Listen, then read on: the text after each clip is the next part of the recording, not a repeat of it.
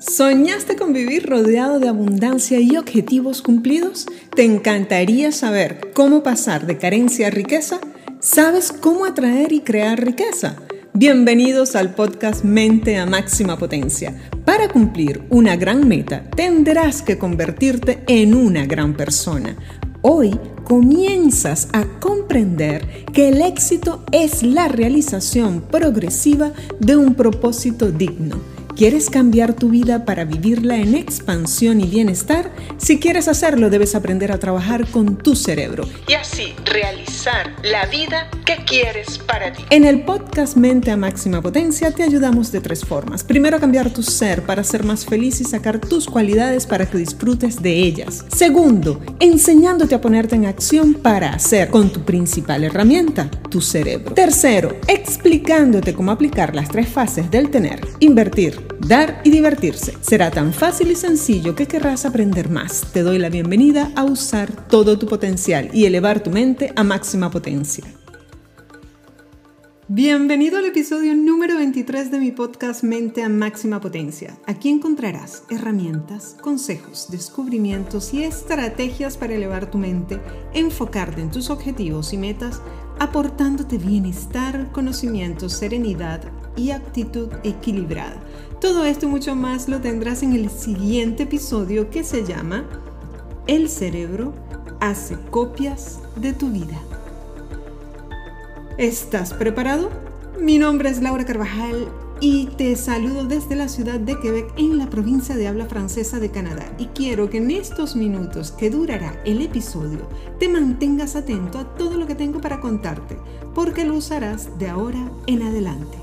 Comenzamos.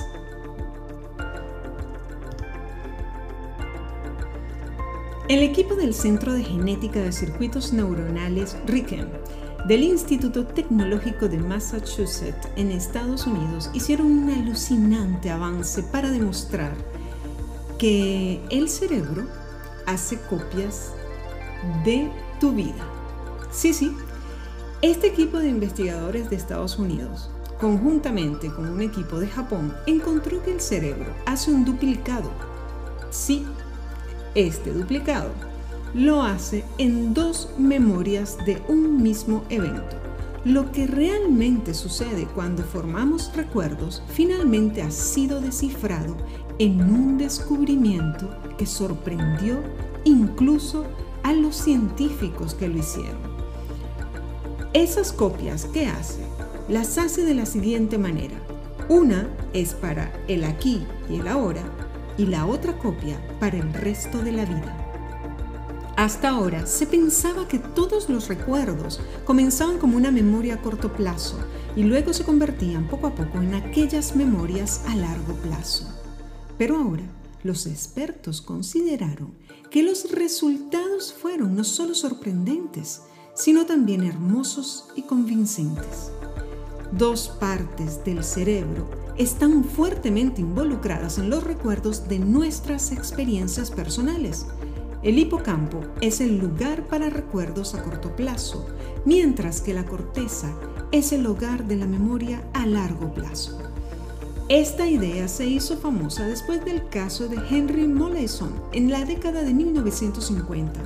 Su hipocampo quedó dañado durante una cirugía de epilepsia que tuvo y por la cual ya no era capaz de hacer nuevos recuerdos. Pero los que ya tenía antes de la operación todavía estaban allí.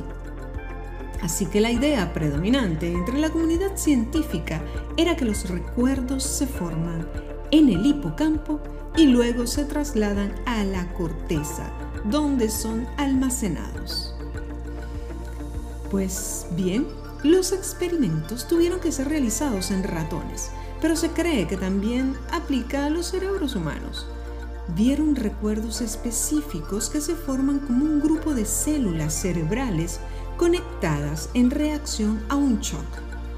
Luego, los investigadores utilizaron luz transmitida al cerebro para controlar la actividad de las neuronas individuales, que literalmente pueden cambiar los recuerdos o encendido o apagado. Los resultados publicados en la revista Science mostraron que los recuerdos se forman simultáneamente en el hipocampo y en la corteza. El profesor Susumu Tunegawa, el director del centro de investigación, dijo que todo esto fue sorprendente. Esto es contrario a la hipótesis popular que se sostenía desde hace décadas es un avance significativo en comparación con los conocimientos previos. Esto es un gran cambio. Los investigadores también mostraron que la memoria a largo plazo nunca llegó a su maduración si se bloqueaba la conexión entre el hipocampo y la corteza. Así que un vínculo entre las dos partes del cerebro con la transferencia pasando del hipocampo a la corteza con el tiempo, podía ir cambiando y describiéndose ante los ojos de otras de las investigadoras, Amy Milton, como un estudio hermoso, elegante y muy impresionante. Esto es solo un estudio, pero creo que tiene un caso fuerte. Creo que es convincente y creo que esto nos dirá cómo los recuerdos se almacenan en los seres humanos.